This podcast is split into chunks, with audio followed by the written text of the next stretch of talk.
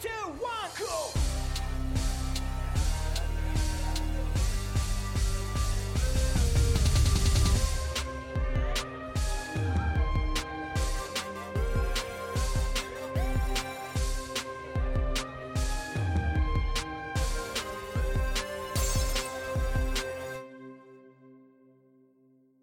Ja, willkommen in der Kommunistenkneipe, der Podcast, Folge 3 mittlerweile und ich grüße Patrick.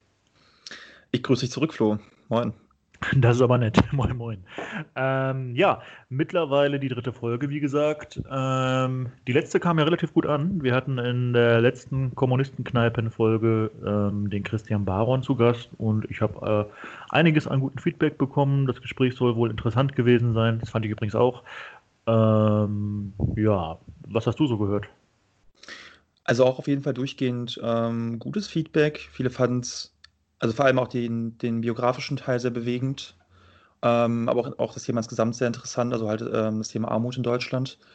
Ähm, ich fand es auch sehr erstaunlich, dass sich so wenig Leute an der Länge gestört haben. Ich dachte, dass es irgendwie zum Problem wird, dass viele das irgendwie nicht so geil finden werden, dass es so lange gedauert hat, aber genau, auch da meinten eigentlich die meisten, dass man ganz gut zuhören konnte. Das fand ich ganz überraschend und ganz, ganz cool eigentlich.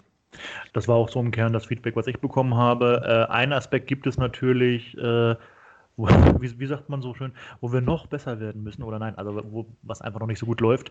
Äh, Hand auf Herz, unser Equipment ist auf jeden Fall ausbaufähig. Also der Sound ist noch nicht so da, wo er sein soll. Ähm, das liegt natürlich daran, dass wir noch nicht so unfassbar viel Geld äh, mit diesem Podcast verdienen. Letztes Mal habe ich, glaube ich, schon darauf hingewiesen, äh, also nix. Äh, aber wir arbeiten dran, haben da schon so ein paar Lösungen, an denen wir schrauben. Genau. Und da hoffen wir uns noch zu verbessern. Ähm, da sagt er nichts. Ja, und äh, da bin ich natürlich baff, ja. Bei, das wusstest du gar nicht. wusste ich gar nicht. Ähm, ja, ich dachte, nee, nee, das stimmt, das stimmt. Also da müssen wir noch besser werden, aber das haben wir auch schon betont. Ähm, da arbeiten wir auf jeden Fall dran. Betonen wir jetzt jedes Mal und machen es nicht. Ja, nein. ja, genau, genau. nein, nein, nein. Wir, wir, sind da wirklich dran. Ja. Ähm, genau, heutiger Gast, ähm, der Fabian Lehr. Äh, du hast den Fabian, glaube ich, mal als, warte mal, ich glaube, als, als linke Facebook-Legende bezeichnet, oder? Ähm, ja, als linke Facebook-Legende vielleicht ein bisschen zu hoch gegriffen, die Bezeichnung. Also er ist ja, ja, wobei, also unter, unter deutschsprachigen Linken würde ich sagen, schon eine Art Legende oder zumindest sehr bekannt und sehr reichweitenstark. Auf jeden Fall, ja. Kann man, glaube ich, schon so sagen, ja. Ja, und Fabian äh, ist natürlich deswegen in der Kommunistenkneipe eingeladen gewesen, weil er Kommunist ist. Und heute geht es auch, wie soll es anders sein, um die Frage, warum Kommunismus oder was ist Kommunismus so im weitesten Sinne. Ähm, und ich finde, er hat ganz interessante Antworten gegeben. Ähm, er hat sowieso das Talent, äh, auch ein Grund, warum wir ihn eingeladen haben, so recht komplexe Zusammenhänge, finde ich, ähm, sehr prägnant und zugespitzt und auch manchmal ganz lustig darzustellen und ist auch ein begnadeter Polemiker. Das gefällt mhm. mir. Und Grund genug, ihn einzuladen. Ja. Und soweit ich weiß, hat er auch sehr gerne und sehr begeistert mit, ich glaube, Münzen spekuliert oder so, oder zumindest Münzen irgendwie äh, gehandelt. Das, das und, und Bit mehr. Und, und, Bitcoins auch, glaube ich, genau. Ja, man, man erfährt so einiges auf seiner Seite immer, ne? Also jetzt gar nicht nur so die, die, die, die schweren Themen, die wir hier besprechen, sondern auch andere Sachen irgendwie. Mhm. Äh, Fabian ist ein beeindruckender Typ. Ich, ich war mit ihm mal in einer Ausstellung in äh, Wien, da ging es um das rote Wien und er konnte wirklich vor jedem Exponat so stehgreifmäßig Vorträge halten. Also mhm. wirklich wie so, wie so ein Automat und wirklich fundiert und gut und äh, ja, also, ja, ja. gibt es nicht häufig solche Typen. Ähm, ich würde sagen, wir haben schon genug gelabert und gehen mal direkt ins Gespräch. Ja, würde ich auch sagen. Dann viel Spaß, ne? Ja, moin, Fabian Lehr. Ähm, Grüße nach, ja, wohin eigentlich? Äh, nach Wien, glaube ich nicht. In Speyer. In Speyer, okay. Du kannst, glaube ich, gar nicht in, in äh, ja, die, nach Hause sozusagen, oder? Äh, theoretisch schon, aber es ist etwas verkompliziert. Also wenn ich nachweisen kann, dass ich einen Wohnsitz in Österreich habe, komme ich schon über die Grenze, muss dann allerdings zwei Wochen in häusliche Quarantäne, die ich sehr gern vermeiden würde, wenn es geht, will deswegen noch etwas abwarten, ob jetzt tatsächlich die Grenze für Deutsche geöffnet wird, wie es die österreichische Regierung kürzlich angedeutet hatte. Ich hörte was davon, auch dass die Touristen reinlassen wollen. Ähm, na, mal sehen, wie sich das noch entwickelt. Und aber, aber bist du gerade noch in Quarantäne? Weil du hast mir geschrieben, dass du ähm, auch irgendwie dich eingeschlossen hast, irgendwie in deinem Zimmer oder so? War vor etwa einem Monat ein paar Tage in selbst auferlegter häuslicher Quarantäne, weil ich meinte, leichte Krankheitssymptome zu haben. War dann etwa vier, fünf Wochen in Hausquarantäne. Äh, nein, nicht vier, fünf Wochen, sondern vier, fünf Tage in Hausquarantäne. Mhm. Als sich dann aber gar keine weiteren Symptome zeigten, bin ich auch wieder rausgegangen. So, mhm. die tatsächliche Quarantäne würde erst in dem Moment kommen, wo ich nach Österreich zurückfahre. Ah, ja. Und dann auch staatlich verordnet sozusagen. Ja. ja. Okay, äh, da wir hier in der Kommunistenkneipe sind, der digitalen Kommunistenkneipe, äh, kommt die unweigerliche erste Frage. Warum bist du eigentlich Kommunist, Fabian? Weil ich glaube, dass der Kommunismus bzw. die kommunistische Bewegung die einzige Möglichkeit ist, wie ich die mir selbst gesetzten gesellschaftlichen Ziele und meine persönlichen Ziele verwirklichen kann. Ich glaube, man wird nicht Kommunist oder bleibt nicht Kommunist aus einem abstrakten moralischen Ideal. Man wird Kommunist und bleibt es über einen längeren Zeitraum, weil man davon überzeugt ist, dass es der beste Weg ist, die eigenen Bedürfnisse zu befriedigen. Ich glaube nicht, dass ich innerhalb der kapitalistischen Gesellschaft, innerhalb der jetzt beginnenden Krise eine Aussicht auf ein dauerhaft schönes Leben haben werde. Ich glaube nicht, dass wir in Europa in den nächsten 20, 30 Jahren eine Situation haben werden, wo wir innerhalb des Kapitalismus einen gesicherten Arbeitsplatz, eine gesicherte Wohnung haben können, in dem wir Frieden haben können, ein bequemes, ein menschenwürdiges Leben. Die Aufhebung dieses gesellschaftlichen Zustands und die Schaffung einer Planwirtschaft ist der einzige Weg, den ich sehe, dass Menschen im 21. Jahrhundert in Europa ein sicheres und schönes Leben führen können. Ich strebe die Planwirtschaft nicht als einem abstrakten moralischen Ideal an, sondern weil ich glaube, dass die Voraussetzung für ein schönes Leben für alle ist. Mhm. Dass die Zeit, in der der Kapitalismus in der Lage war, tatsächlich Massenwohlstand zu schaffen, wie es in Europa in den 50er bis 80er Jahren der Fall war, schon lange vorbei ist, noch nicht zurückkommen wird. Im Gegenteil. Ich glaube, dass wir jetzt am Beginn der wahrscheinlich schwersten ökonomischen Krise in der Geschichte des Kapitalismus stehen und das Leben für 90 Prozent aller Menschen die nächsten 10, 20 Jahre einfach richtig scheiße werden wird, wenn sich daran nichts ändert. Mhm. Du hast ja schon angedeutet, dass äh, eine, ein reformerischer Weg also quasi ausgeschlossen ist, wie wir ihn mal hatten, aber auch nur in einem sehr begrenzten Teil der Welt, muss man dazu sagen. Ähm, also nehme ich an, äh, dass du der Überzeugung bist, dass man eine Revolution brauchst. Äh, was entgegnest du den Leuten, die sich gerade erst anfangen zu politisieren, vielleicht mit der sozialistischen Idee liebäugeln? Ähm, ob jetzt aus moralischen Gründen oder wirklich aus, aus äh, sehr materiellen Bedürfnissen. Ähm, die aber der Ansicht sind, dass man eigentlich einen parlamentarischen Weg doch gehen sollte, einen friedlichen Weg äh, mit möglichst wenig Gewalt oder ja, mit möglichst wenig Kollateralschäden. Das wird einem nämlich häufig von ja, Leuten, die einsteigen, entgegengehalten. Was antwortest du denen? Denen würde ich antworten, dass sie sich anschauen sollten, wie die Bourgeoisie und der bürgerliche Staat in den letzten Jahrzehnten auf alle Versuche reagiert haben, auf einem reformerischen Weg auch nur einen humaneren Kapitalismus zu schaffen. Dass man sich ansehen sollte, was in Griechenland passiert ist, wo ein sehr moderates sozialdemokratisches Programm, wie es Alexis Tsipras und Syriza vertreten haben, innerhalb kürzester Zeit von der EU niedergebügelt wurden, um sofort die Regierung dazu zu zwingen, einen neoliberalen neoliberalen Kurs der härtesten Art zu fahren, dass sie sich ansehen sollten, was für eine ungeheure mediale und öffentliche Kampagne in Großbritannien und den USA gegen moderate Sozialdemokraten wie Corbyn der Sanders gefahren wurde. Dass sie sich ansehen sollten, was 1973 in Chile passiert ist, als ein Sozialdemokrat wie Pinochet, äh, nicht wie, wie Pinochet, Sozialdemokrat wie Allende, mhm. äh, durch einen faschistischen Diktator ersetzt wurde mit Rückendeckung der USA, mit Rückendeckung der meisten imperialistischen Staaten, weil er einen sehr begrenzten sozialreformerischen Kurs eingeschlagen hat. Und das war zu einer Zeit, in der die Weltwirtschaft brummte die Bourgeoisie kann in bestimmten Zeiten sehr wohl reformerische Fortschritte akzeptieren. Das war zum Beispiel in Europa in den 50er bis 80er Jahren der Fall, als die Wachstumsraten einfach derart hoch waren, dass selbst mit sehr weitreichenden sozialreformerischen Maßnahmen immer noch eine ausreichende Profitrate für die Bourgeoisie übrig blieb und sie schließlich sich bereit erklären konnte, einen gewissen Kompromiss mit der Arbeiterklasse und der Arbeiterinnenbewegung einzugehen.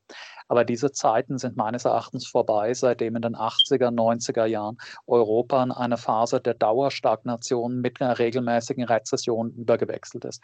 Europa hat etwa seit 1985, 90 fast kein nennenswertes Realwirtschaftswachstum mehr erlebt. Wir haben zwar immer noch ein BIP-Wachstum, wir haben aber keinen wirklichen Steigerung des Lebensstandards mehr.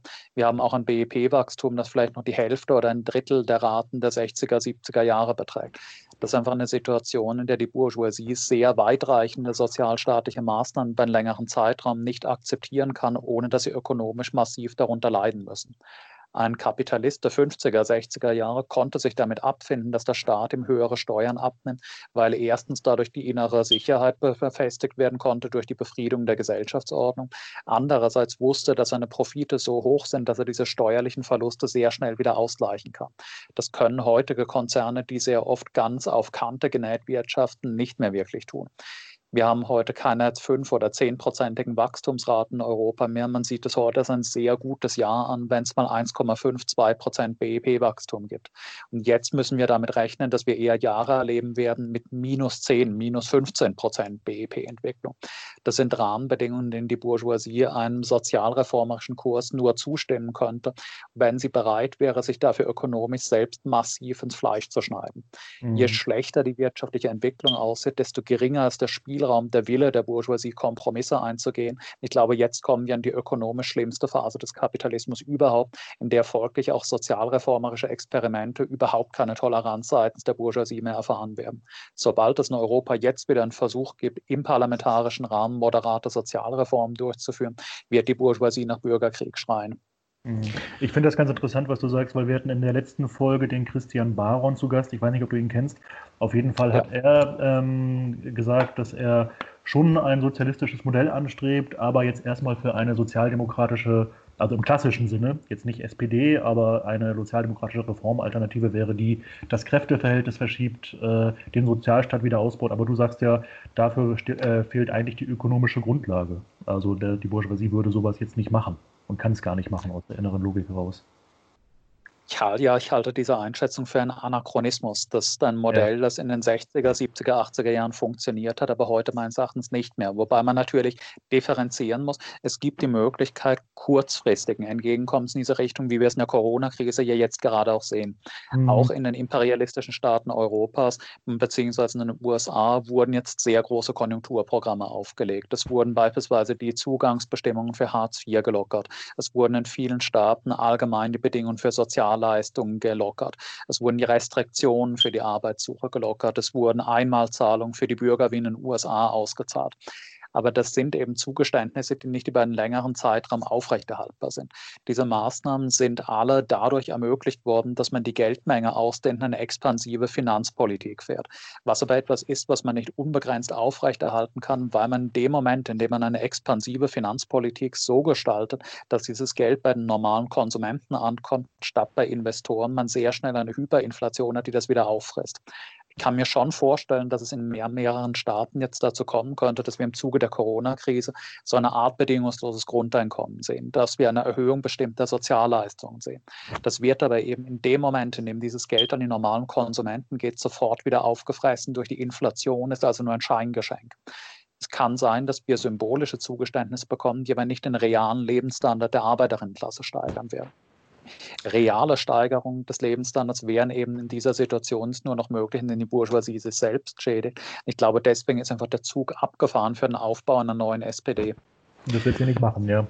Also jetzt könnte man ja sagen, okay, Fabian, deine Analyse des Kapitalismus, die mag ja zutreffend sein oder auch die Idee des Kommunismus ähm, oder auch die, die Idee einer Planwirtschaft mag ja schön klingen als Idee oder auch erstrebenswert sein. Aber die Praxis hätte ja gezeigt, anhand des Scheiterns des Realsozialismus, der DDR, der UdSSR, dass der Kommunismus ja in der Praxis gar nicht umsetzbar ist und ähm, immer nur endet in Mangelwirtschaft, Diktatur und so weiter. Ähm, was würdest du jemandem entgegnen, der so argumentieren würde? Würde ich zunächst entgegnen, dass wenn man sich die zivilisatorischen Errungenschaften der DDR oder auch der späteren Sowjetunion anschaut, es doch ein Lob für die Planwirtschaft ist, dass selbst eine sehr eingeschränkte, eine isolierte, eine in ihrer Entwicklung behinderte und extrem beschränkte Planwirtschaft immer noch den wahrscheinlich im Schnitt höchsten Lebensstandard erzielt hat, den es jemals in einer bisherigen Gesellschaft gab. Es war in der DDR nicht möglich, arbeitslos zu werden. Es war nicht möglich, obdachlos zu werden. Es war nicht möglich, keine medizinische Behandlung zu bekommen. Es war keine Option, dass man in einer Gesellschaft lebt, in der ein Mitglied der Gesellschaft 20, 30 oder 40 mal so viele Güter zur Verfügung hat wie ein anderer Selbst wenn man sich die gescheiterten realsozialistischen Gesellschaften anschaut, ist selbst dieser verkrüppelte Versuch eines halben Sozialismus immer noch das Beste, was es bisher gab. Ich glaube, dass die Bedingungen, die zum Scheitern der DDR und der Sowjetunion geführt haben, sich bei einem neuen Versuch nicht nur nicht wiederholen müssen, sondern höchstwahrscheinlich nicht wiederholen werden wenn wir jetzt sehen, dass selbst das Scheitern des Realsozialismus immer noch zur bisher lebenswertesten Gesellschaft geführt hat, die es auf der Erde gegeben hat, dann ist das meines Erachtens ein sehr gutes Argument dafür, es noch einmal zu versuchen, weil es nur besser werden kann. Selbst wenn wir eine neue DDR bekommen würden, wäre das immer noch hundertmal besser als die Zukunft, die uns jetzt bevorsteht. Die Zukunft, die uns jetzt innerhalb des Kapitalismus bevorstehen wird, ist Massenarbeitslosigkeit, das ist Massenobdachlosigkeit, das sind neue imperialistische Verteilungskriege um den sich verkleinernden Kuchen der globalen Verteilmasse. Das sind wahrscheinlich soziale Verwerfungen einem Ausmaß, wie es seit den 30er Jahren nicht mehr gegeben hat. Ich glaube keineswegs, dass man es proklamieren sollte, wir streben die Wiederherstellung der DDR an. Das wäre ein idiotischer Slogan. Aber selbst die DDR, selbst die realsozialistischen Staaten in ihrer eingeschränkten halbsozialistischen Form waren eben immer noch weitaus besser als alles, was jetzt kommen wird innerhalb des Kapitalismus. Mhm. Und ähm, was würdest du der Sichtweise entgegnen, dass ja die Idee des Klassenkampfs oder, oder auch der Klassenbegriff heute oder wenn nicht heute, früher vielleicht mal eine wichtige Rolle gespielt hat, also vielleicht im 19. Jahrhundert, ähm, aber heute bei der breiten Mittelschicht, die wir hätten und bei keiner absolut verarmten proletarischen Masse, dass diese, dass diese Kategorien heute völlig überholt seien. Also das Klassenkampf oder auch, ähm, dass es auch keine Klassen, mehr, keine Klassen mehr geben würde. Also ich würde im Gegenteil sagen, dass die Mittelschichten heute in Europa so klein sind, wie sie es in den letzten Jahrhunderten noch nie waren. Dass wir im Gegenteil heute die mit Abstand größte Arbeiterinnenklasse haben, die es jemals historisch in einer Gesellschaft gegeben hat. Wenn man einen Arbeiter definiert, nicht als den muskulösen Mann im Blaumann, der täglich zehn Stunden am Fabrikband steht, sondern als Menschen, die kein Vermögen und keine Produktionsmittel besitzen und deswegen gezwungen sind, durch Verkauf ihrer Arbeitskraft gegen einen Lohn zu leben, dann dürften heute in allen entwickelten Gesellschaften mindestens 80 bis 90 Prozent der Bevölkerung Proletarierinnen sein. Das ist allerdings schon ein Problem, das ich auch schon mehrmals angesprochen habe, dass eben das enorme Wachstum der Arbeiterinnenklasse dazu führt, dass ihr Identifikationspotenzial sinkt und die Menschen den Eindruck bekommen, es gäbe keine Klassen mehr, eben deswegen, weil fast alle derselben Klasse angehören. Wenn fast alle Menschen eine Eigenschaft teilen, dann taugt diese Eigenschaft nicht mehr zur Abgrenzung gegen die Umwelt ein Arbeiter zu sein, war im 19. Jahrhundert etwas, was mich von meiner gesellschaftlichen Umgebung abgetrennt hat. Es hat mich abgetrennt von der kleinbürgerlichen Masse an Bauern, von der kleinbürgerlichen Masse an Ladenbesitzern und Handwerkern. Es hat mich natürlich nach oben hin auch abgegrenzt gegen die Kapitalisten und die Aristokratie. Die Arbeiter haben in dem späten 19., frühen 20. Jahrhundert in Westeuropa vielleicht, wenn es hochkommt, 20 bis 40 Prozent der Bevölkerung gebildet. Heute so 80 bis 90, vielleicht 95 Prozent. Eine Eigenschaft aber, die ich mit fast jedem anderen Menschen teile, ist nicht mehr wirklich identitätsstiftend. Menschen schauen sich heute, wenn sie ihre soziale Identität anschauen, nicht mehr an, welcher Klasse gehöre ich an, sondern wie wohlhabend bin ich, welchem gesellschaftlichen Milieu gehöre ich an, wie hoch ist mein Gehalt. Aber man muss sich eben vergegenwärtigen, sowohl ein BMW-Mitarbeiter, der 5000 Euro im Monat verdient, als auch ein prekär beschäftigter Arbeiter, der 1000 im Monat verdient, gehören derselben Klasse an. Die Lohnhöhe oder das soziokulturelle Milieu, in dem ich mich befinde, bestimmen nicht meine Klassenzugehörigkeit. Fast alle heute berufstätigen Menschen in Europa sind Proletarierinnen, aber dadurch, dass die Arbeiterklasse dermaßen groß und vielgestaltig geworden ist, ist sie auch differenzierter geworden. Arbeiter waren um 1900 einfach alle arm und elend. Heute gibt es durchaus Lohnarbeiterinnen, die einen sehr hohen Lebensstandard haben. Es gibt Lohnarbeiterinnen, die ein eigenes Haus mit Garten haben, die zwei Autos in der Garage stehen haben, die jedes Jahr auf die Malediven fahren. Aber es sind trotzdem Proletarierinnen. Nur eben die Tatsache, dass das Proletariat fast die gesamte Gesellschaft in sich aufgesaugt hat, senkt die Identifikation mit dem Proletariat. Mhm. Ja, ähm, das genau, ist eben. Mhm. Nee, sorry. Na, kommt ruhig weiter rein.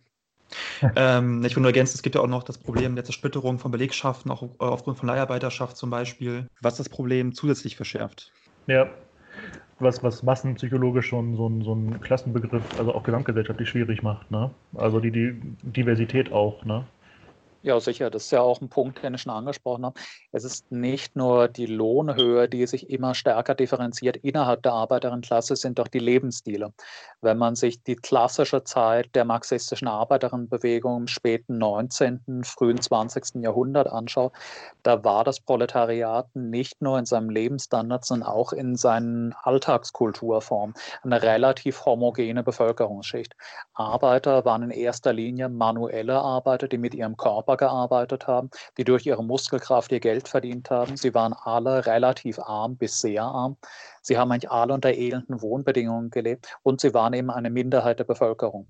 Heute aber, da das Proletariat fast alle umfasst, umfasst es eben sowohl Menschen, die einen sehr hohen Lebensstandard haben, die einen sehr niedrigen Lebensstandard haben. Es umfasst Menschen aller Milieus, weswegen ich auch diese Tendenz sehr bedenklich finde, dass viele Linke, die heute sich als die wahren Vertreter der echten Arbeiterinnenklasse präsentieren, an total überholten Bildern davon festhalten, was einen Arbeiter ausmacht in seinem Lebensstil.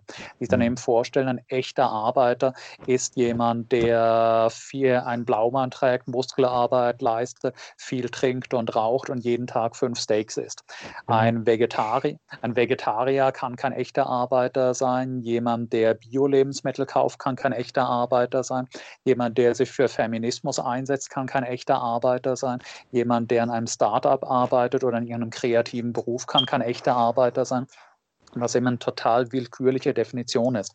Klassenzugehörigkeit wird nicht durch meinen Lebensstil determiniert, sondern durch meine, dadurch durch meine ökonomische Situation. Dadurch, ob ich Mehrwert produziere und ob Mehrwert von mir abgeschöpft wird. Und das trifft eben auf den Bio-Lebensmittel kaufenden Start-up-Mitarbeiter genauso zu wie auf den BMW- oder Siemens-Arbeiter. Mhm.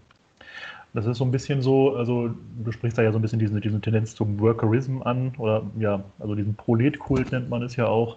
Ähm, ein, ein Genosse nennt das immer rote Identitätspolitik. John Lytton heißt der. Der sagt, er spricht immer davon, dass es eigentlich eine, eine überspitzte Antwort ist auf diesen Ipol-Kram. Aber das führt jetzt ab. Wir sind jetzt so ganz schön, finde ich, so ein paar Fragen durchgegangen, ähm, die die Vorurteile über den Sozialismus oder häufig genannte Argumente gegen den Kommunismus betreffen. Ähm, du hast deutlich gemacht, dass wir für den Sozialismus eine Revolution brauchen und reformerische Wege wahrscheinlich noch ausgeschlossener sind als äh, zuvor. Hm, ich dachte gerade daran, dass wir in den Nullerjahren, also wir sind ja ungefähr gleich alt, da hatten ja viele Marxisten äh, mit Blick auf Lateinamerika ein bisschen Hoffnung. Also gerade Venezuela war da ein sehr weit links stehendes Land, also hat sich eine sehr links stehende Regierung unter Chavez gewählt. Und ähm, viele hatten die Hoffnung, dass daraus mindestens so etwas wie ein zweites Kuba werden könnte. Das hat leider nicht geklappt. Ähm, auch äh, da ging es dann auch wieder um die Frage Reform oder Revolution. Ähm, ist natürlich noch weitaus komplizierter. Aber was ich dich eigentlich fragen wollte, ist, siehst du eigentlich gegenwärtig irgendwo die Keimzelle äh, für, äh, auf eine Chance für eine neue revolutionäre Veränderung? Gibt es da gerade was? Ich glaube, dass es etwas verfrüht wäre, ein paar Wochen nach Beginn der aktuellen Krise schon zu fragen, ob man Formationen erkennen kann, die diese hm. Krise in einer sinnvollen Weise auflösen. Ich glaube, was wir jetzt schon sehen, ist in allen von der, äh, nicht nur von der medizinischen Krise durch Corona, sondern vor allem durch die damit einhergehende Wirtschaftskrise stark betroffenen Staaten einen durchgehenden gesellschaftlichen Linksruck. Wir sprechen plötzlich in allen westlichen Staaten wieder als etwas ganz Normalem, Selbstverständlichem davon, dass es notwendig sein könnte, bestimmte Wirtschaftsbranchen zu verstaatlichen, wenn die Privatwirtschaft nicht in der Lage ist, sie effizient zu führen. Wir sehen überall, dass die Forderung erhoben wird, das Lohnniveau anzuheben. Wir sehen überall, dass die Forderung Forderung erhoben wird, in der jetzt beginnenden Krise Sozialleistungen auszubauen, die Zugangsbeschränkungen zu ihnen aufzuergeben. Wir sehen überall in der Krise, dass die Zustimmung für nicht unbedingt dezidiert marxistische Positionen, aber zumindest linkssozialdemokratische Positionen zum gesellschaftlichen Mainstream wird. Und das kommt nicht aus dem Nichts. Wir sehen schon in Großbritannien oder in den USA, dass unter jungen Leuten linke sozialdemokratische Positionen, wie sie Sanders oder Corbyn vertreten haben, einfach zum kulturellen Mainstream geworden sind, sich positiv auf Sozialismus und Planwirtschaft zu beziehen, ist in den USA, ist in Großbritannien unter jungen Leuten einfach etwas Normales geworden. Das ist nicht mehr tabuisiert und anrüchig, wie es in den 90er und frühen 2000er Jahren der Fall war. Es ist heute für 20, 25-Jährige in den USA oder Großbritannien ganz normal zu sagen, ich bin Sozialist oder ich sehe mich als Feind des Kapitalismus. Ich glaube, wenn man heute in der westlichen Welt 100 junge Leute von 18 bis 30, 35 auf der Straße fragt, was haltet ihr vom Kapitalismus, wird fast niemand sagen, finde ich gut. Das ist natürlich eine sehr, sehr vage und unge politisch ungefestigte Kapitalismuskritik und sozialistische Positionierung, die wir oft sehen.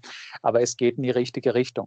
Diese Leute wären natürlich momentan am ehesten ansprechbar durch Leute, wie es durch Sanders oder Corbyn waren, durch linke sozialdemokratische Reformer, die innerhalb des bestehenden Systems für eine humanere Ordnung, für mehr staatliche Regulierung der Wirtschaft eintreten.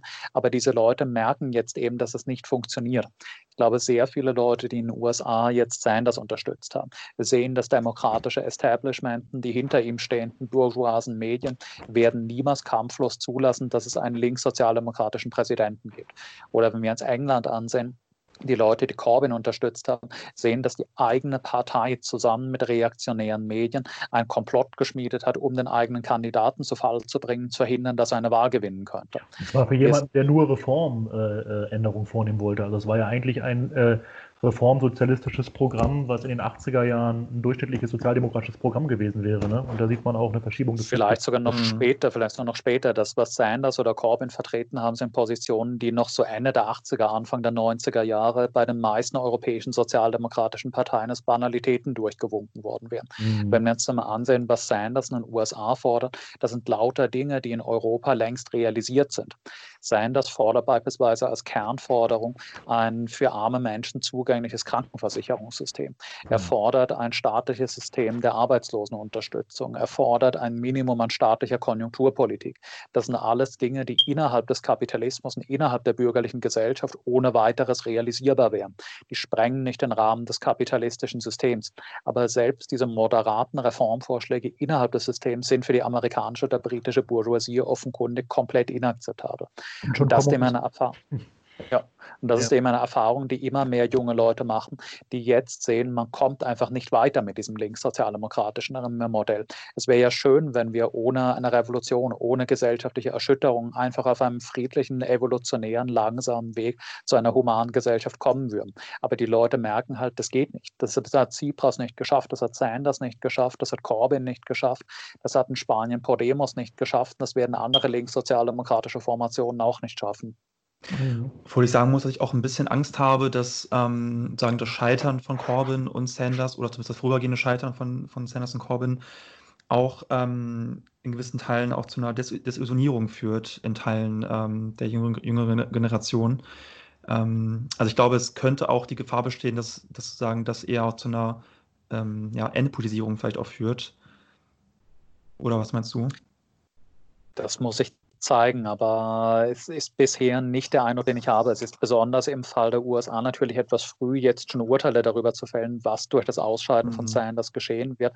Aber ich glaube, dass gerade die Schamlosigkeit, mit der Sanders jetzt dazu aufruft, eine Gestalt wie Joe Biden zu wählen, dazu führen wird, dass Leute, die Sanders bisher unterstützt haben, in einer Geste der Empörung sich von diesem bisherigen Weg lossagen und zum Schluss kommen, wir brauchen tatsächlich etwas radikal anderes. Es funktioniert nicht, dass wir einfach einen etwas netteren, etwas humaneren Kandidaten in die demokratische Partei einschleusen, damit er Präsident wird und für uns die Welt rettet.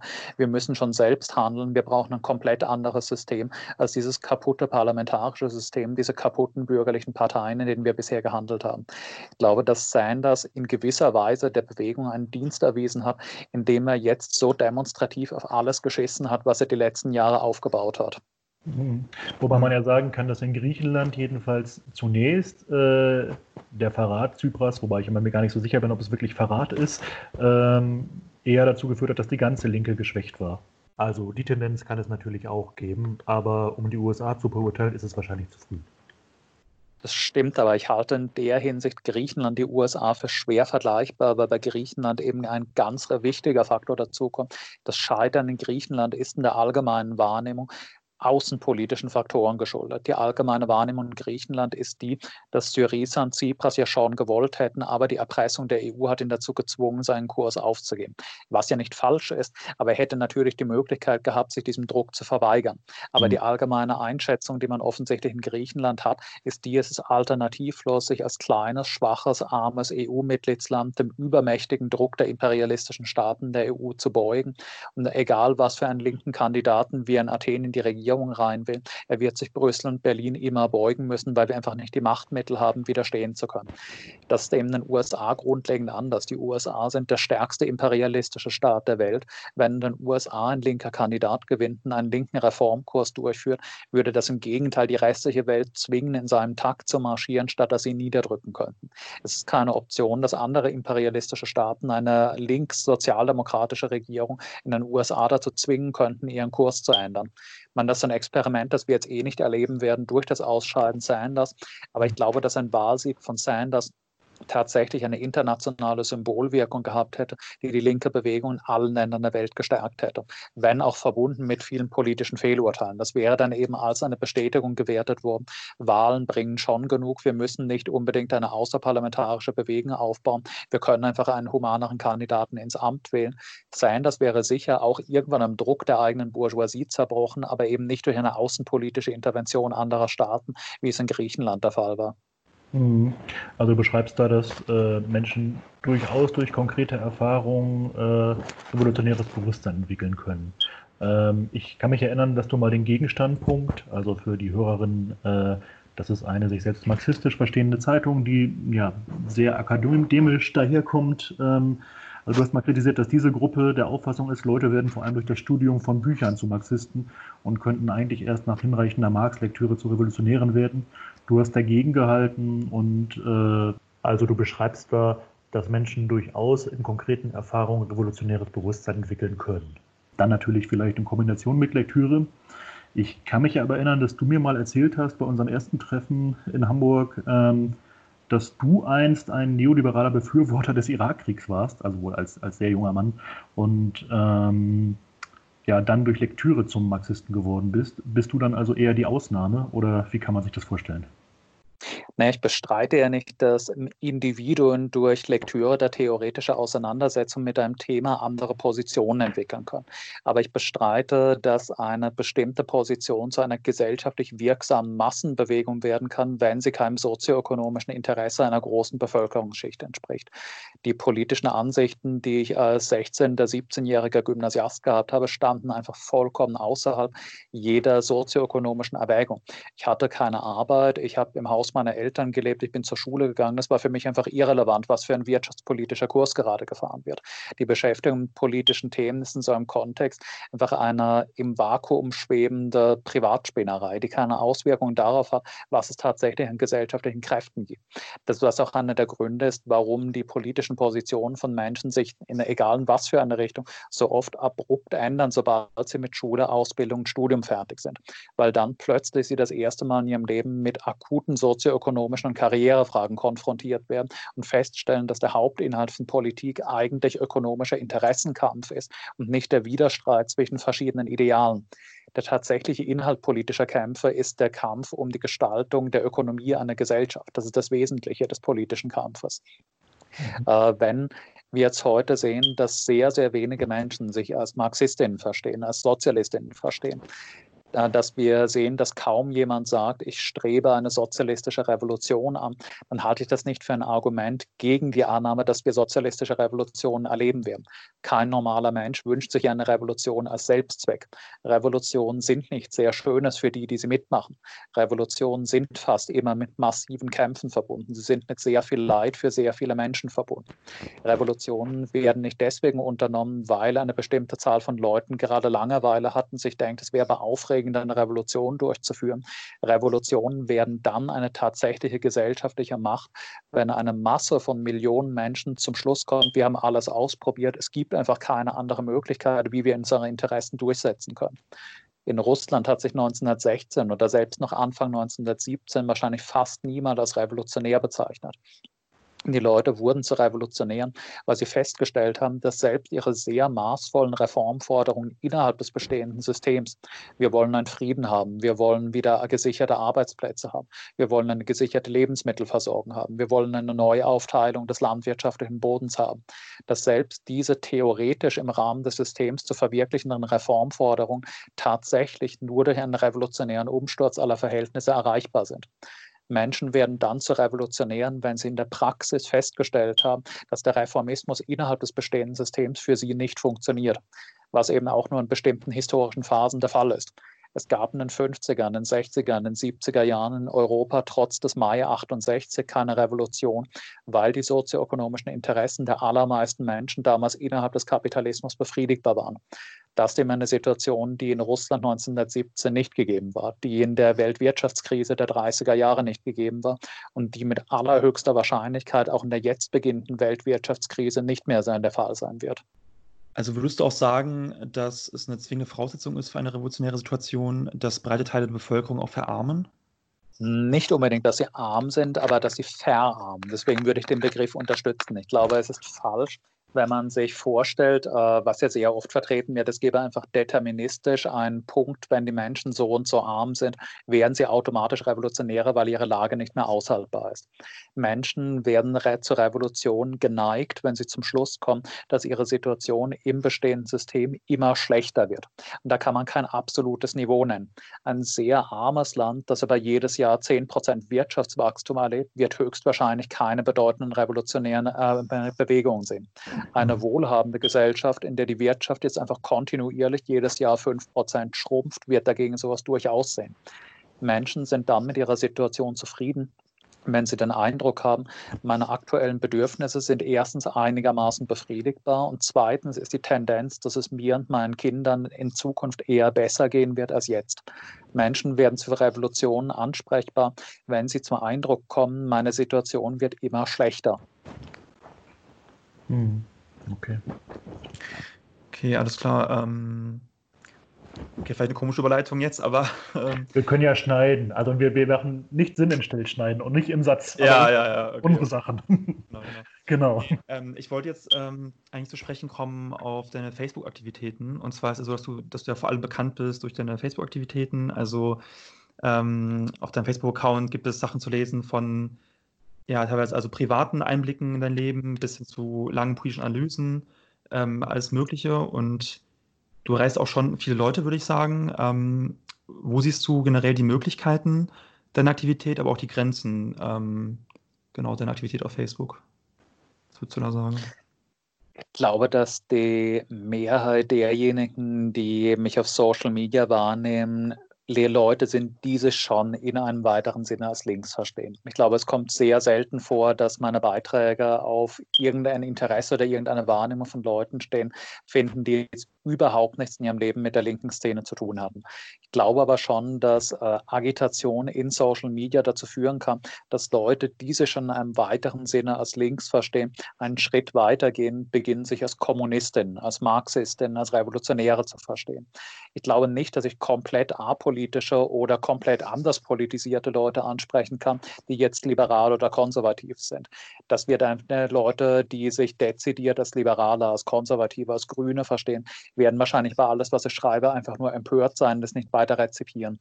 Ich glaube aber schon, dass die Agitation auf Social Media eine Option ist, Menschen, die schon mehr oder weniger dem eigenen politischen Lager angehören, einen Schritt in ihrer ideologischen Entwicklung weitergehen und zu Revolutionärinnen werden. Mhm.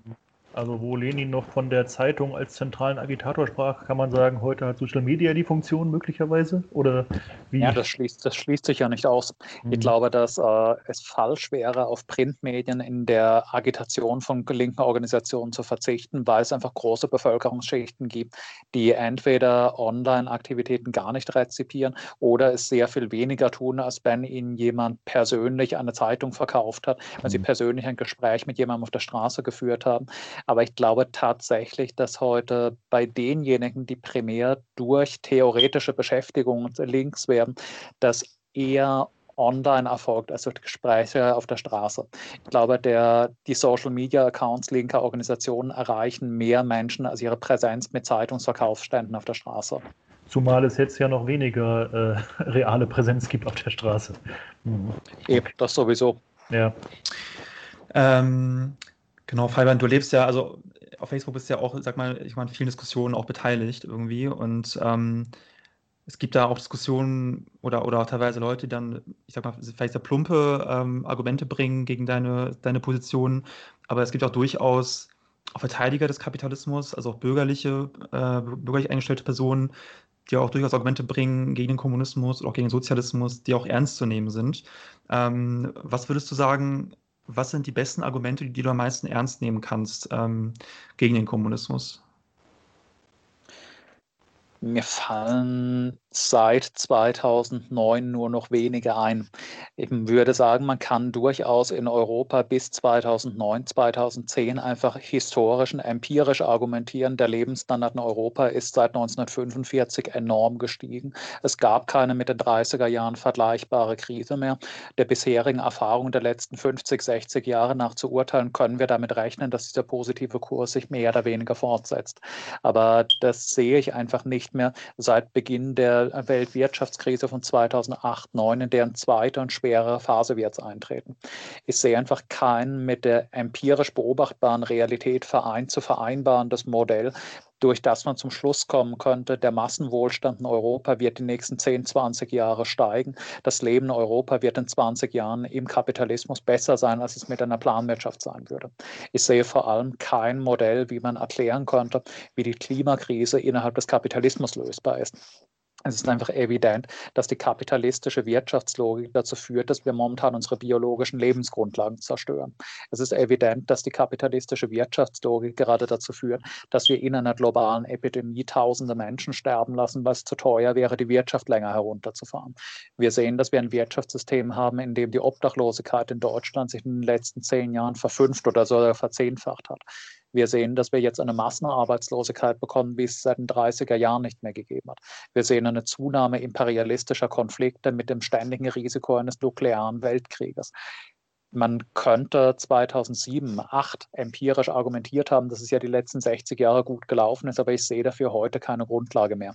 Insofern würde ich sagen, ich sehe keine ernstzunehmende Argumentationslinie mehr für die weitere gedeihliche Entwicklung im Kapitalismus.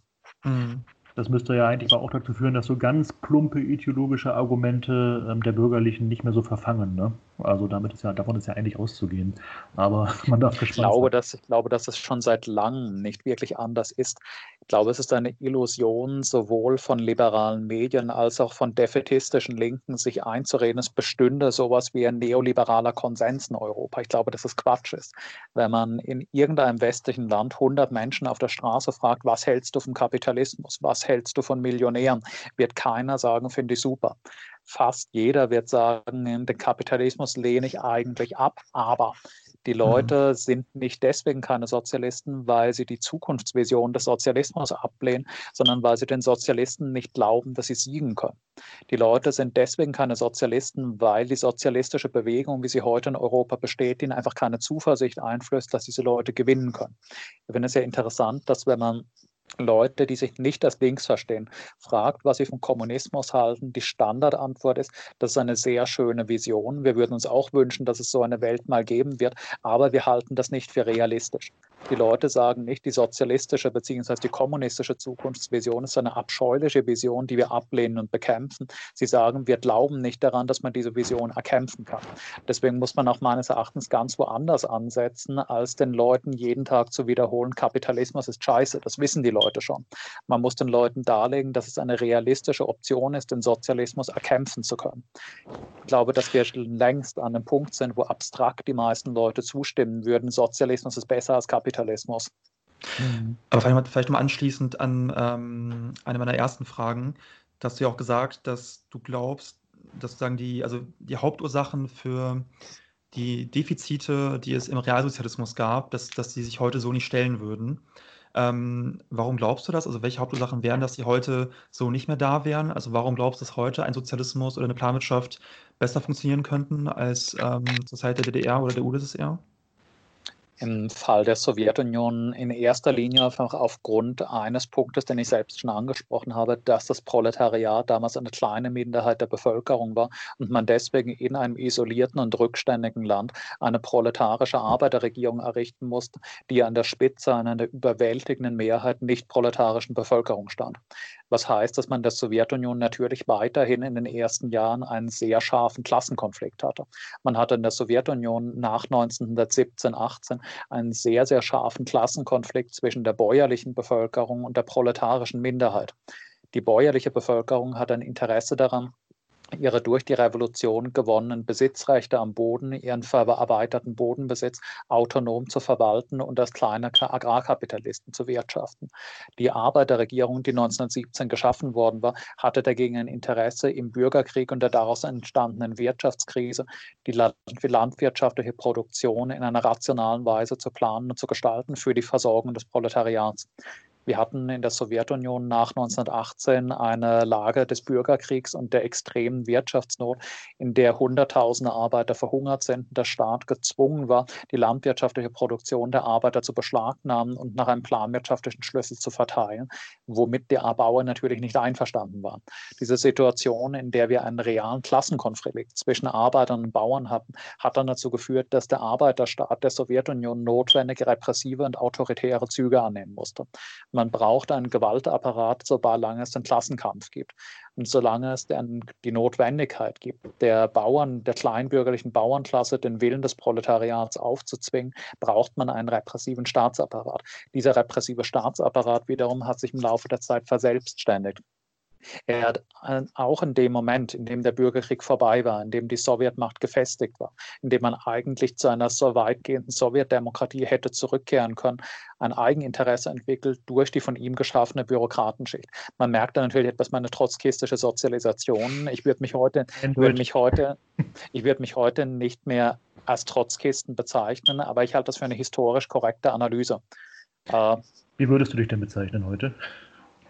Als Kommunisten. Ich glaube, dass es überflüssig geworden ist, sich zu definieren durch seine Position zu einem 100 Jahre zurückliegenden mhm. Fraktionsstreit. Okay. Ich glaube, die Frage, ich glaube, die Frage, wie ich zur Person Trotzkis, wie ich zur Person Josef Stalins stehe, sind einfach nicht die Fragen, die irgendwie relevant sind für kommunistische mhm. Organisationsarbeit im 21. Jahrhundert. Gerade weil ich ja eben die Bedingungen, durch die der Stalinismus entstanden ist, für historisch überholt halte. Ich glaube, dass das ein Konflikt ist, der sich nie wieder historisch wiederholen wird. Es ist insofern Kern eine interessante Historikerfrage, warum das so gekommen ist und wie man das analysieren kann. Ich glaube, dass es keine für politische Aktivisten erstrangig wichtige Frage mehr ist. Hm. Ich bin mir sicher, dass das, was du jetzt gesagt hast, auf großen Widerhall stoßen wird und heftige Reaktionen auslösen wird. Ich bin mal gespannt. Ähm, du hast ja eben schon angedeutet, dass äh, auf ganz viele große zentrale Fragen der Kapitalismus eigentlich keine für die überwiegende Anzahl der Menschheit befriedigende Antwort liefert. Ähm, und äh, hast neulich in einem längeren Facebook-Post auch mal geschrieben, dass es natürlich auch äh, mit der Corona-Krise so ist. Und dort hast du den Standpunkt vertreten, dass eigentlich nur äh, oder dass ein sozialistisches System äh, viel besser mit dieser Corona-Krise umgehen könnte. Ähm, da haben einige, auch Linke, widersprochen oder gesagt, hm, äh, möchtest du mal erklären, was du damit meintest für die Zuhörerin? Ja, das, was ich in diesem Post dargelegt hatte, war die Überlegung, dass wir jetzt, jetzt gerade im Lockdown innerhalb der Corona-Krise sehen, der Lockdown unabhängig von medizinischen Erwägungen innerhalb einer bürgerlichen Gesellschaft nur so lange aufrechtzuerhalten ist, wie er das Kapital dieser Staaten nicht irreversibel schädigt. Die Wirtschaft in einer kapitalistischen Gesellschaft ist darauf angelegt, Profit zu erwirtschaften. Sie ist nicht darauf angelegt, lebensnotwendige Güter zu produzieren, sondern Profit. In dem Moment, in dem durch die Stillung der Wirtschaft es für das nationale Kapital nicht mehr möglich ist, Profite zu erzielen, stürzt die ökonomische Ordnung zusammen. Das ist ein Problem, das ich in einer Planwirtschaft nicht habe. In einer Planwirtschaft muss ich durch die Produktion keinen äh, finanziellen Gewinn erzielen. Die Produktion hat den Sinn, Lebensbedürfnisse zu befriedigen. Wenn ich jetzt in einer sozialistischen Gesellschaft aufgrund einer Seuche Monate oder Jahre lang die Produktion weitgehend stilllegen muss, ist das natürlich schade, weil es die Rate verringert, mit der Güter für den Bedarf der Menschen produziert werden können. Es gibt aber keinen Zwang zu produzieren ökonomisch. Es ist natürlich schade, wenn ein oder zwei Jahre lang der Lebensstandard der Menschen nicht weiter wächst. Ich stehe aber nicht unter einem systemischen Zwang, dass ich mehr produzieren muss, egal ob das gerade sinnvoll ist oder nicht. In einer sozialistischen Gesellschaft könnte ich die Produktion problemlos auch ein, zwei Jahre auf die für die Lebenserhaltung der Menschen notwendige Infrastruktur beschränken und darauf verzichten, neue Güter zu produzieren, die nicht gerade unmittelbar notwendig sind. Es gibt ja in einer Gesellschaft ohne Privateigentum an den Produktionsmitteln nicht die Möglichkeit von Massenbankrotten. Ein hm. staatliches Unternehmen, das von der Gesellschaft verwaltet wird, kann nicht bankrott gehen, weil die Produktion ein Jahr stilllegt. Die ganzen bereits produzierten Güter bleiben ja bestehen, die Fabriken bleiben bestehen, die LKWs bleiben bestehen, die Züge bleiben bestehen und können, sobald die Seuche vorbei ist, wieder in Betrieb genommen werden. Es entsteht der Gesellschaft kein Schaden in einer sozialistischen Planwirtschaft durch einen Lockdown, außer dass eben die Quote sich verlangsamt, mit der neuer Wohlstand geschaffen wird. Mhm. Du redest jetzt wahrscheinlich aber auch von einem Szenario, wo wir äh, weltweit Sozialismus haben oder in einem beträchtlichen Teil der Gesellschaft, weil ich habe mich, äh, als du das beschrieben hast, gefragt, wie wäre denn eigentlich die UdSSR oder eine Gesellschaft die DDR mit äh, der Corona-Krise umgegangen und ich glaube nicht, dass das ohne ökonomische Schäden äh, vonstatten gegangen wäre. Ähm, aber das ist natürlich ein Stück weit eine fiktive Frage auch. Ja. Mhm ohne ökonomische Schäden nicht, aber sie hätten es überleben können, was kein ja. kapitalistischer Staat kann. Die DDR, die Sowjetunion hätten natürlich ein erheblichen Wettbewerbsnachteil gehabt, denn sie standen ja weiterhin in einem Wettbewerb. Denn man muss ja immer berücksichtigen, dass die äh, realsozialistischen Staaten dadurch, dass sie in einer mehrheitlich kapitalistischen Umwelt gelebt und gehandelt haben, gezwungen waren, mit diesen kapitalistischen Staaten zu konkurrieren. Einmal natürlich auf der militärischen Ebene, weil sie ständig davon bedroht waren, vom westlichen Ausland überfallen zu werden und deswegen einen ähnlichen Rüstungsstand aufrechterhalten mussten, um sich zu verteidigen. Andererseits ökonomisch, weil sie mit dem kapitalistischen Ausland Außenhandel betreiben mussten, da sie nicht vollständig autark waren. Solange ich mit kapitalistischen Ländern handeln muss, stehe ich natürlich auch in einem ökonomischen Wettbewerb mit denen. Und in diesem Wettbewerb falle ich natürlich zurück, wenn ich ein, zwei Jahre lang meine Produktion stilllege. Es hätte auf den Lebensstandard in der DDR, der Sowjetunion, erhebliche Auswirkungen gehabt, wenn man einen jahrelangen Lockdown durchgeführt hätte. Es hätte aber nicht ihr ökonomisches System gesprengt, wie es in einem kapitalistischen Staat der Fall ist. Mhm. Okay. Ähm, es gibt aber andererseits die Vorstellung, vor allem, ich sag mal, in so linksliberalen oder auch in grünbürgerlichen Kreisen, dass wir eigentlich gar keinen radikalen Systemwechsel bräuchten, keinen Umsturz des Systems, sondern dass wir auch im Rahmen des, des Kapitalismus zum Beispiel durch einen veränderten ähm, Lebensstil, durch ein anderes Konsumniveau, durch Konsumboykott, durch mehr Fair Trade, Bio, vegan, vegetarisch, ähm, sagen selber als Individuen ähm, was tun können, um, um halt ja, gegen die Missstände vorzugehen des Kapitalismus. Äh, was würdest du solchen Argumenten entgegnen? das natürlich so ist, dass ich durch meine Kaufentscheidung beeinflusse, was produziert wird, ich aber nichts daran ändere, auf was für eine Weise und zu welchem Zweck produziert wird. Ich ändere durch mein privates Konsumverhalten nichts daran, dass der einzige Zweck der Produktion einer kapitalistischen Wirtschaft Profiterzeugung ist, was eben reale Auswirkungen hat. Das führt dazu, dass beispielsweise in einem solchen System Medikamente nicht hergestellt werden, um alle kranken Menschen zu behandeln, sondern um sie Medikamente an diejenigen verkaufen zu können, die genug Geld für den Kauf von Medikamenten haben. Das führt dazu, dass äh, Häuser nicht gebaut werden, um alle Obdachlosen zu beherbergen, sondern um an diejenigen verkauft zu werden, die genug Geld für den Kauf eines Hauses haben. Ich kann sehr wohl innerhalb des Kapitalismus in einem gewissen Maß beeinflussen, was produziert wird, aber eben nur im Rahmen meines Geldbeutels. Ich habe nicht die finanziellen Mittel, dass ich dafür sorgen kann, dass für 500.000 Obdachlose Wohnungen gebaut werden.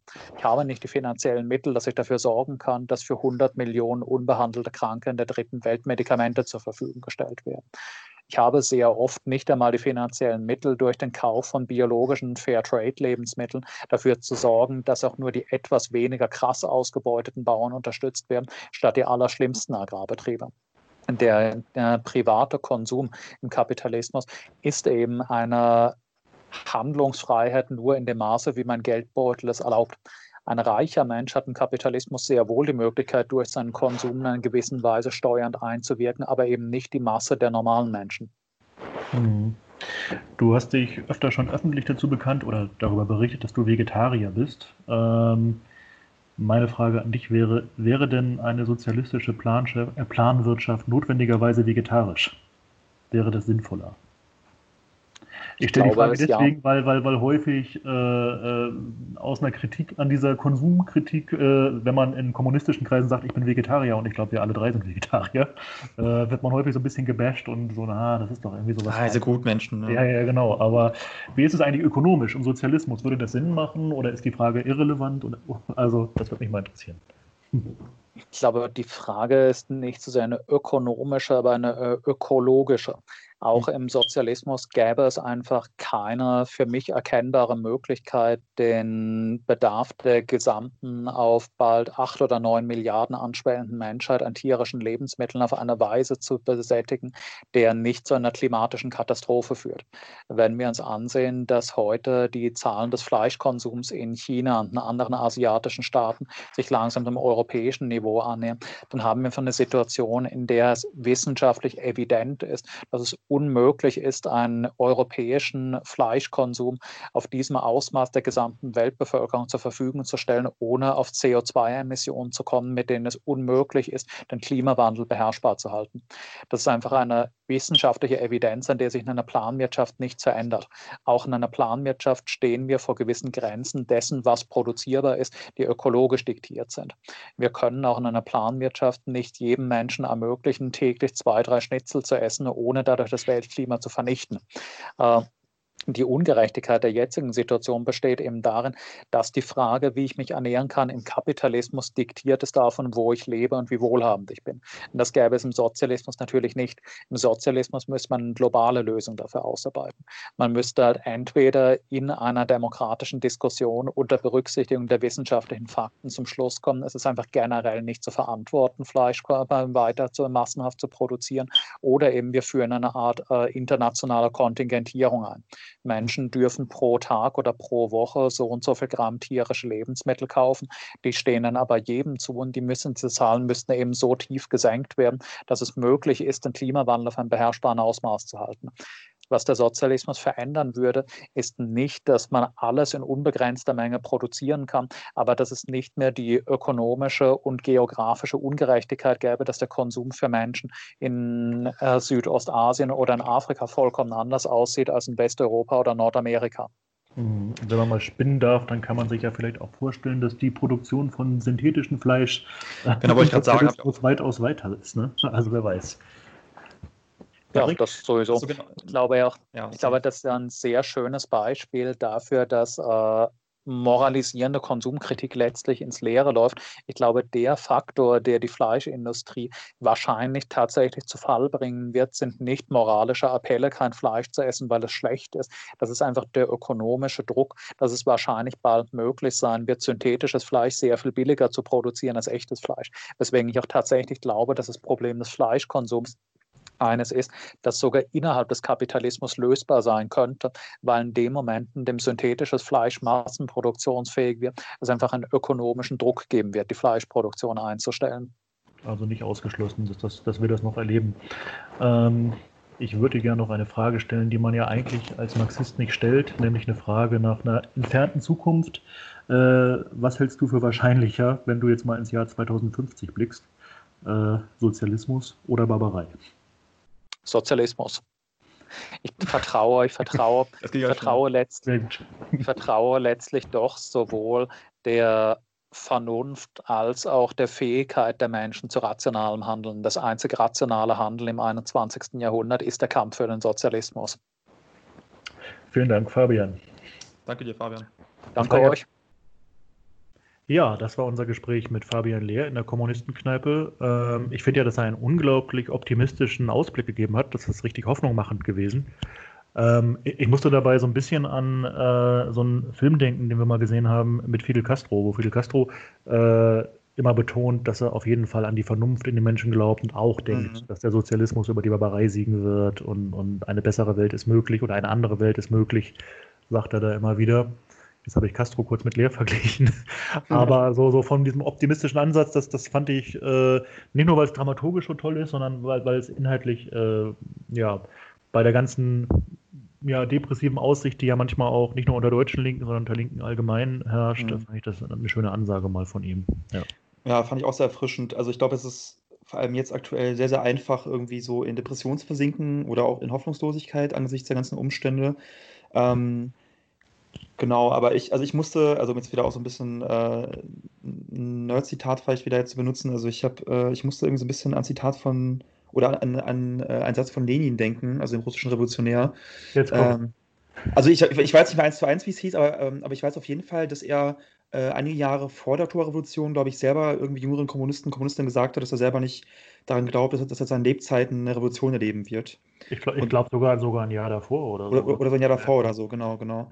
Wer es ähm, weiß, kann, das uns, kann uns das ja gerne sagen. Fabian hätte es bestimmt gewusst, aber ja, sicherlich, sicherlich. wir wissen es nicht. Genau. Und er meinte auch, äh, auch ein schöner Satz von ihm, dass, ähm, dass es Jahre gibt oder Jahrzehnte, in denen nichts passiert und aber auch Wochen, in denen Jahrzehnte passieren können. Und ich finde, das ist auch ein sehr schöner, also sehr schöner Satz, der klar macht, dass also auch ähm, politische, politische ja, ich kann nicht mehr sprechen, äh, politische Dynamiken und aber auch Umbrüche können sich schneller vollziehen, als man denkt. Und auch ja. äh, also auch, auch die Radikalisierung von Verhältnissen und von, von, von Menschen, ähm, genau, können halt teilweise wirklich unvorhersehbar passieren und genau, also die Hoffnung ähm, stirbt zuletzt. Ist auf jeden Fall da und stirbt nicht zuletzt da.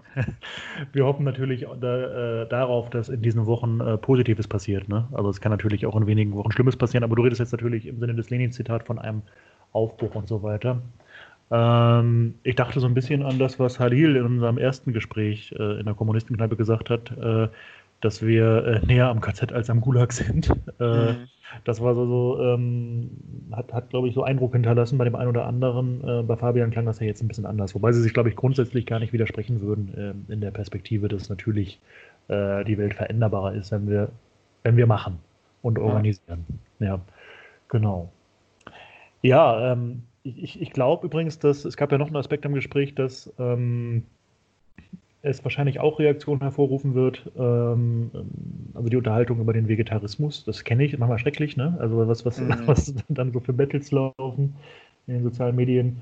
Ähm, aber ähm, sehr interessant finde ich, ähm, wie er nochmal beschrieben hat, wie, wie das mit einer Fleischproduktion oder Nicht-Fleischproduktion im Sozialismus aussehen könnte oder ja, mhm. wie man sich das vorzustellen hat. Ähm, ich würde gerne einen kleinen Ausblick auf die nächste Folge geben. Ähm, uns ist es gelungen, Esther Bejerano äh, als Interviewgast zu gewinnen. Da freuen wir uns natürlich sehr drüber. Ich werde mit ihr telefonieren ähm, und ähm, das wird, glaube ich, ein sehr interessantes Gespräch für diejenigen, die sie nicht kennen. Esther Bejerano ist eine relativ bekannte, ähm, ja, einmal Auschwitz-Überlebende, aber auch aktive Antifaschistin äh, jüngst ist sie damit äh, bekannt gewesen äh, oder bekannt geworden, aufgefallen, äh, den 8. Mai, den Tag der Befreiung, als Feiertag in Deutschland einzufordern, ist aber über seit, also seit Jahrzehnten eigentlich aktiv in der antifaschistischen Bewegung und hat eine unglaublich interessante und bewegende Biografie. Hat teilweise in Israel gelebt, äh, dann zurück nach Deutschland, hier wieder mit den alten und neuen Rechten zu tun gehabt. Ja, mhm. und ich kann mir vorstellen, dass da äh, viele, viele interessiert sind. Sie ist ja auch einigermaßen bekannt wir wollten dazu aufrufen, dass wenn ihr Fragen an sie habt oder Fragen, die wir sie stellen, die wir ihr stellen sollen, dass ihr uns das vielleicht im Vorfeld mitteilt in Form von Kommentaren oder auf anderem Weg. Ähm, genau, dann würden wir gucken, ob wir das einbauen können in das Gespräch. Ähm, ich bin sehr gespannt und genau, das wird dann sozusagen die nächste Folge werden. Bleibt uns eigentlich nur noch zu sagen, ähm, bis nächstes Mal. Macht's gut. Ja. Dann bis zum nächsten Mal. Ciao.